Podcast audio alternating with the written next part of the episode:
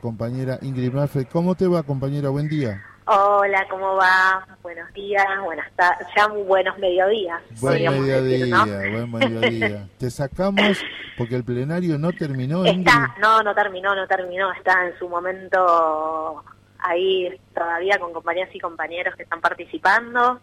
Eh, la verdad que, bueno, una alegría. Nosotros tenemos mensualmente nuestro plenario de delegadas y delegados, eh, particularmente eh, este plenario con una agenda que hace a lo que va a ser la jornada de, de paro y movilización del próximo miércoles. Así que, bueno, trabajando con los compañeros y compañeras, la importancia que es la participación de todas y todos en esa jornada que esperamos que sea realmente histórica, movilizante y en esta y en esto que, bueno que cuesta mucho no recuperar eh, el ejercicio militante de la movilización, estar en la calle después de dos años muy difíciles. Bien, y eh, e Ingrid, es la primera nota que te hago desde tu asunción. Y quiero conocerte y que te conozcan, porque este mecanismo de, de debate y de asamblea eh, no es tan común como se parece, no es tan común, por eso hay que reivindicarlo. ¿Qué te plantea la gente?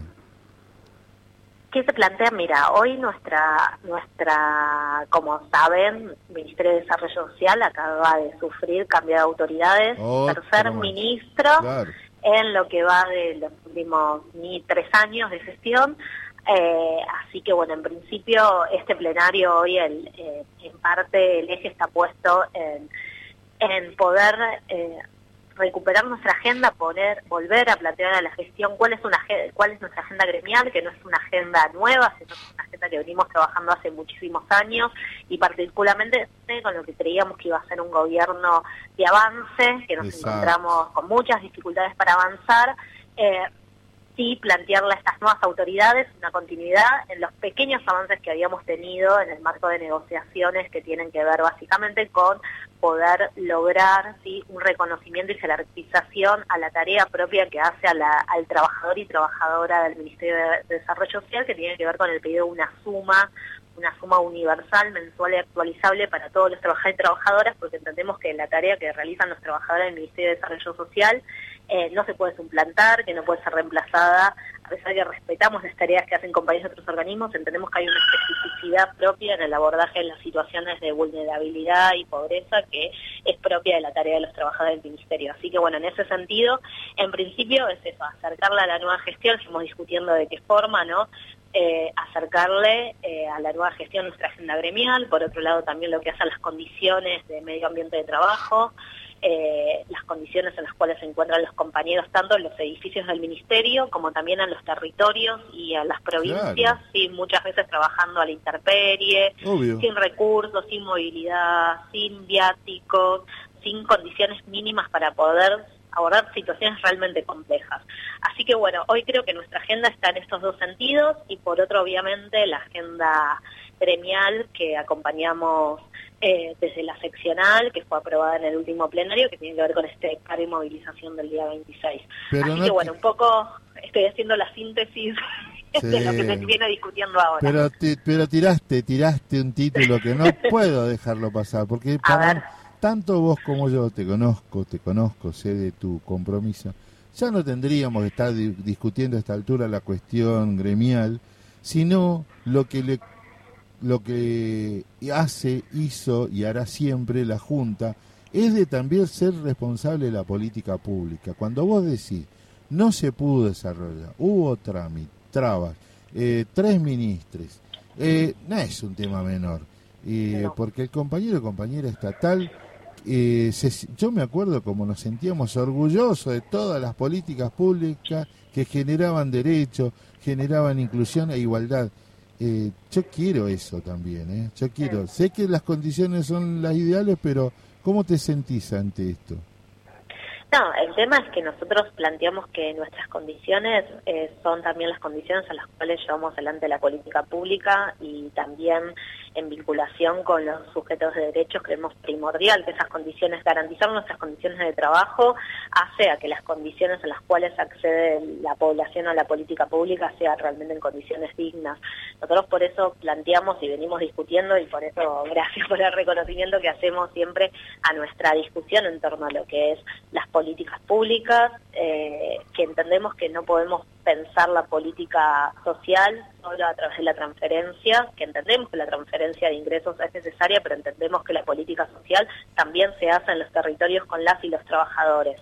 Y en eso, por eso nosotros hacemos mucho eje en lo que es la necesidad de recuperar desde el Ministerio de Desarrollo Social el rol político territorial de las y los trabajadores. Eso es central. Si nosotros no recuperamos nuestro... Y ahí de la mano de esa va a defender nuestros puestos de trabajo, porque va una cosa el derecho de la población de acceder a través de la institucionalidad de los trabajadores y trabajadoras, porque los únicos que damos institucionalidad a la política pública somos las y los trabajadores, ser nosotros esa ventanilla de recepción de las necesidades de la población.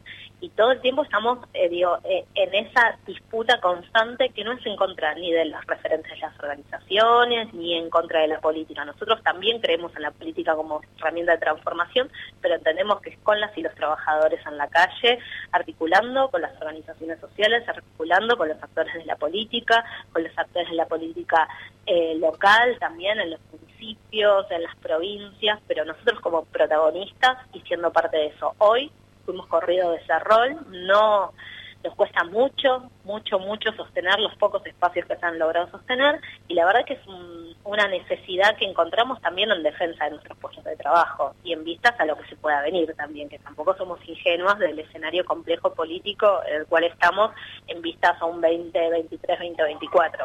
Por supuesto. Buen día, Ingrid, ¿cómo estás? Lucre Raimondi te saluda. Hola, Lucre, ¿qué tal? Mucho gusto. Igualmente. Eh, consultar de ustedes que son, digamos, los agentes del Ministerio de Desarrollo Social, quienes están mano a mano en la calle con todos los días, ¿no? Con, con la gente. ¿Y qué, qué diagnóstico ven? ¿Cómo, ¿Cómo ven? ¿Cómo está la gente? ¿Qué, qué, ¿De qué se queja o qué agradece? Contanos un poco del laburo territorial que hacen desde el Ministerio.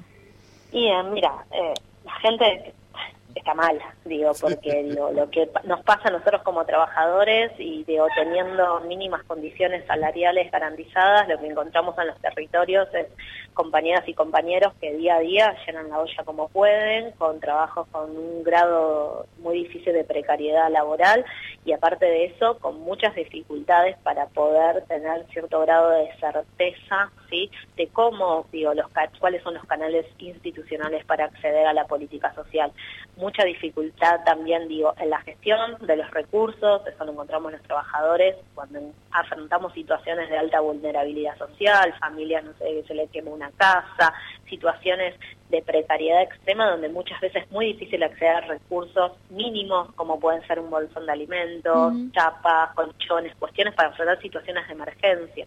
La verdad que la situación es muy crítica, digo, no, no es necesario ser trabajador social ni ser, ni ser eh, digo, solo con salir a la calle uno ve la situación en la cual se encuentra. Y por otro lado también digo una necesidad eh, fuerte de, ser reconocidos, ¿no? De, recuperar ese reconocimiento. Digo, nosotros fuimos fuimos parte de, digo, de una generación que vio a la política en la calle, que vio el acceso a las políticas sociales desde, desde una perspectiva de derechos, desde el 2003 al 2015, y hoy queremos recuperar eso y entendemos que la gente también está queriendo eso. ¿Cómo hacen ustedes como trabajadores para, bueno, enfrentar y darse ánimos frente a esas realidades tan crudas? Y yo creo que lo que nos sigue eh, sosteniendo son el colectivo de trabajadores y trabajadores organizados, que son esos espacios de encuentro, muchas veces son momentos de mucha catarsis, de mucha indignación, pero lo que nos sigue fortaleciendo y encontrando es reconocernos como trabajadoras y trabajadores, que también fue un proceso que fuimos haciendo a partir del 2016, cuando nos encontramos que no éramos solo militantes, y reconocernos en nuestro rol de trabajadores, porque muchos también llegamos al Estado como militantes, ¿no? Eh, porque nos abrazaba un proyecto de país, un modelo de Estado, y en eso también reconocemos como trabajadores de un Estado y también siempre decimos que el 2019 llegamos diferentes, porque nos transformó, la resistencia nos transformó. Entonces, en ese sentido, creo que hoy eh, estamos, eh, eso lo que nos sigue, digo, encontrarnos, es reconocernos que las gestiones pasan, que eh, podemos generar más empatía, más acuerdo con un funcionario, pero la realidad que quienes vamos a seguir estando somos nosotros y nosotros Totalmente.